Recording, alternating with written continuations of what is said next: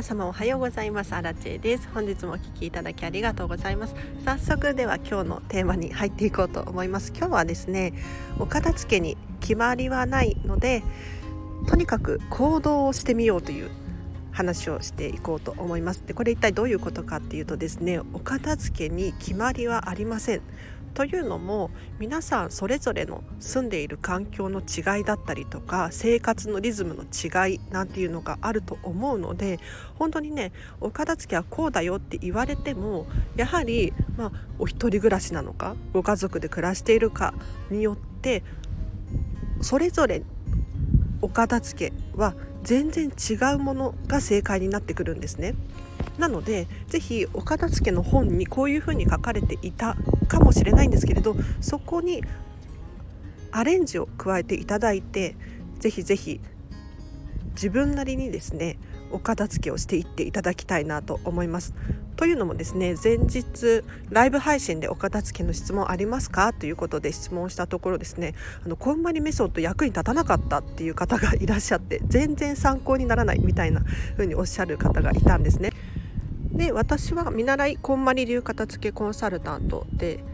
こんまりメソッドを伝えていこうと思っているんですけれどもう実際ねやはり人それぞれなので合う合わないっていうのがもちろんあるに決まっているんですよ。なのでこんまりメソッドが合わないっていうふうに気がついたのであればもうご自身でですね何がいいのかっていうのをよくよく考えていただいてお片付けを進めるっていうのがいいかなと思いますでこれは私の価値観なんですけれど100人が100人に好かれるっていうのは不可能だっていうふうに思っています。もう育った環境が違えば価値観が違うのでみんながみんなにね好かれるなんていうのはもう不可能だって私は思っています。で実際にそうですよね。あのみんなに好かれようと思ったら、まあ、無断なことを言ったりとかそういうふうに気を使ったりとかしなければならない。でさらに言うと自分自身の心が苦しくなったりするんですよ。うん、で逆にですね100人が100人に嫌われることもないっていうふうに思っていてもう1人でもおそらく世界中探せば自分と価値観が同じ人っていうのがいるんです。なのでお片付けだったりとか、まあ、全ての事柄がそうなんですけれどご自身に合うものを見極めるっていうのがいいかもしれないです。で最初のお片付けに決まりはないよっていう話に戻させていただくんですけれどこれ本当にそうで、えっと、私はこんまりメソッドを伝えているんですけれどこういうふうにやってくださいねっていうふうに正解を伝えるんですがこれはですねあくまで基本っていうかベースの部分でもし使いにくかったらどんどんアレンジしてくださいっていうふうに最後付け加えています。やはりあの使う頻度だったりとかもうご家族がいらっしゃる方だったりとかこういうことによってこういうふうにしてくださいって決まりがあったかもしれないんですけれどこれを守ると使いにくいなんていう現象が起こったりするのでそこはですねもうご自身が柔軟に考えていただいてですねこうすることがいいのかもしれないけれど私はこうがいいっていうのをちゃんと見極めていただきたいなと思います。最後にもう一つ伝えたいメッセージがあってですねこれはまあお片付けに限った話ではないのでいろんなことに転用してほしいなと思うんですけれどお片付けっていろんな本が出てるじゃないですか。こんまりさんの本もそうだし断捨離もそうだしミニマリストのまるさんとかいろんな本だったり情報があると思うんですけれどあれこれ考えて行動できないっていうのが一番もったいないなと思います。これは合う合わないんだよね。これは好きじゃないんだよね。とかなんかいろいろ考えているうちにどんどん行動ができなくなっているっていうのがもったいない。と思います。で例えばもうお仕事だったりとか、まあ、趣味とかもそうかもしれないですね、えっと、運動したい筋トレしたいと思ってるんだけどじゃあ洋服買うところから始めよう。で洋服をあれこれスポーツウェアを探しているたら時間が経ってしまってなかなか筋トレが始められない。これって非常にもったいないのでそうではなくってとにかく行動を先にしてほしいなと思います。もう本当にちょっとでもいいんですよ。もうスクワット1回やってみるだけでもいいんです。えーと、5分だけお片付けを始めてみるでもいいので是非あのあれこれ頭で考えるのではなくって是非お片付けをしてみるところから始めてみていただきたいなと思います。では今日はここまでにします。ちょっと今日も天気がよくってね外で撮ってるので風とか入っちゃったかもしれないですけれどご了承ください。すいません。私も実はこれ心当たりがすごくあってですねなんかやりたいことがあるのにあれこれなんか言い訳を探して先延ばしにしちゃったりとかするんですよ。で最近も実は本をねたくさん買って、うん、ライブ配信をここのスタンド FM でしていたら結構おすすめの本とか紹介してくださる方がいてですねもあれこれ買っていたらなんか5冊くらい買ってしまってこれを処理しなければならないんですよ。でもついついあのやらなきゃいけないことがあると思って先延ばしにしちゃったりしているんですね。ただよく考えるともう本当にできるはずなのにやっていないところがあるなって私自身感じるんです。とにかく本だって読めばいいのにスマホいじっちゃったりとかしている自分がいてですね本当にこういうところだなと自分に言い聞かせるためにもですねお片付けには正解はないのでもう自分なりにとにかく始めてみて徐々にあの自分に合った方法を探していくっていうのがいいかなと思ったので今日喋らさせていただきました いかがだったでしょうか？もしあの分からないよとか難しかったよとか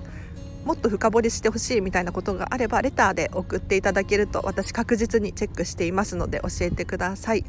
ということでお知らせがいくつかあります。えっとノートでブログ書いてます。こちらは私がここで話した内容を文字に起こしたものです。で、ツイッター感覚でつぶやいたりとか、あとは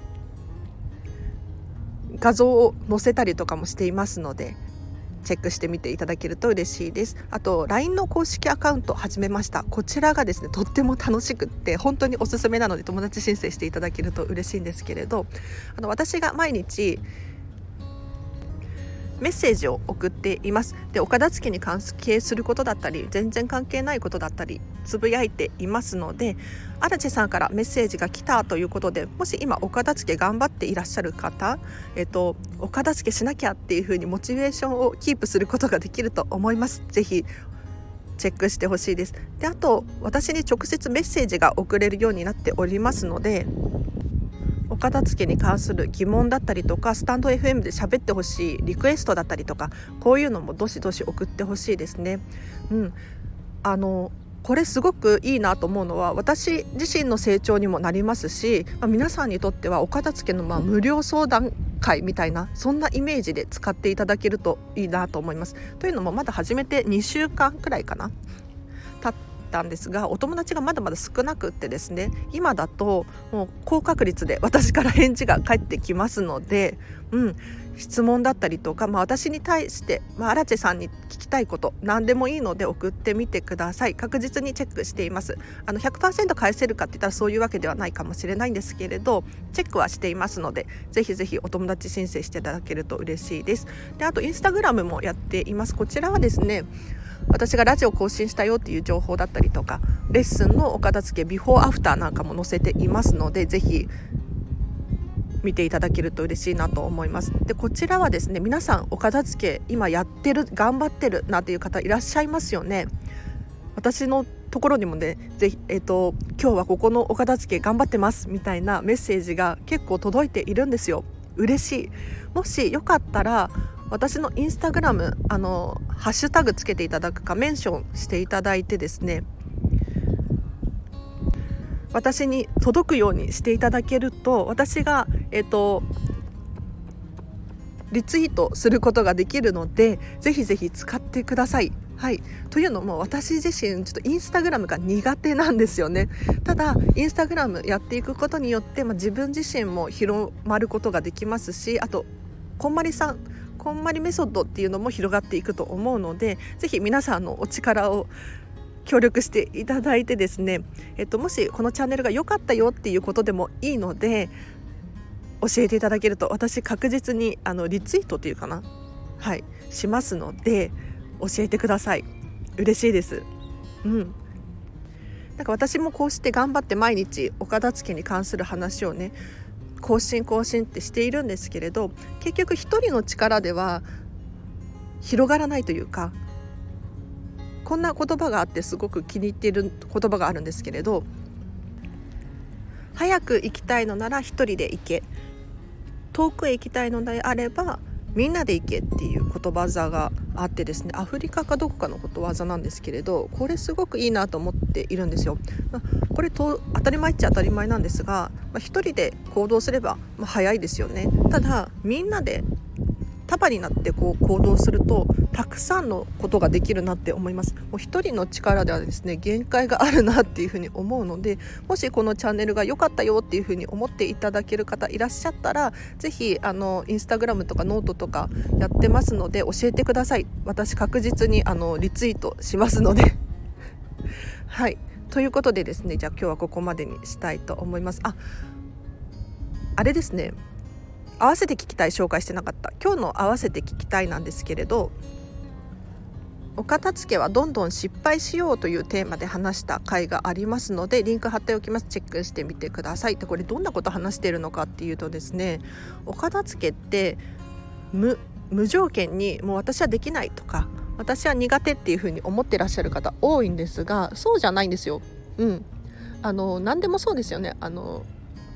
スポーツだったりとか勉強だったりっていうのは最初はできないじゃないですか。そこからこう徐々に上達していく。なのでお片付けも同じなんですよね。最初はできないんだけれどどんどん成長していくのでぜひ、えっと、お片付け苦手意識が強い方だったりとかいらっしゃったらこのお片付け失敗していこうよっていう話をねしている回がありますのでチェックしてみてください。でここからはちょっと雑談なのでちょっと喋りたいことがあってですねうん、喋らさせていただきます。もしお付き合いいただける方いらっしゃったらお付き合いください。で結構本気で話したりとかもしているので聞いていただけると私としては嬉しいですね。で昨日実は職場のお片付けをですね勝手にどんどんやっていました、うん、飲食店で働いてるんですけれどまあ暇でもうやることがなくってお片付けをとにかくしていたっていう感じですね。で私えっと、職場を片付けたりするんですが、えっと、捨てていいか捨てちゃダメかっていう判断は全くできないんですよ。というのもあの皆さんもそうなんですけれど注意していただきたいのはですねご自身が持っているものご自身に所有権があるものに関してはご自身がどんどん捨てちゃっていいと思うんですけれど一方で家族のものだったりとか人のものっていうのは一切手をつけないでほしいんですね、うん、やっぱりなんか管理している人がいるかもしれないのでぜひこれは参考にしていただきたいなと思います。で職場のお片付けじゃあ捨てずに何をしていたのかっていうともうとにかくきれいにしたりとかあとは並び替えるっていうことをしていました。あの結構仕分け用のトレイだったりとか箱だったりとかがすごく汚れていてですねうん、私気になったのでそれを洗ったりとか、まあ、捨てちゃったりとかしていましたで明らかに、まあ、汚いものだったりとか明らかに壊れているものっていうのは手放してしまっていいかなって思いましたね。うん、でやはりずっと長年長年奥の方にしまってあるだけで使っていない新品かもしれないけれど黄ばんできたりとかだかベタベタになったりとか埃が積もってきたりとかっていう現象が起こるんですよ。これってもったいなくないですか、うん、なんとなく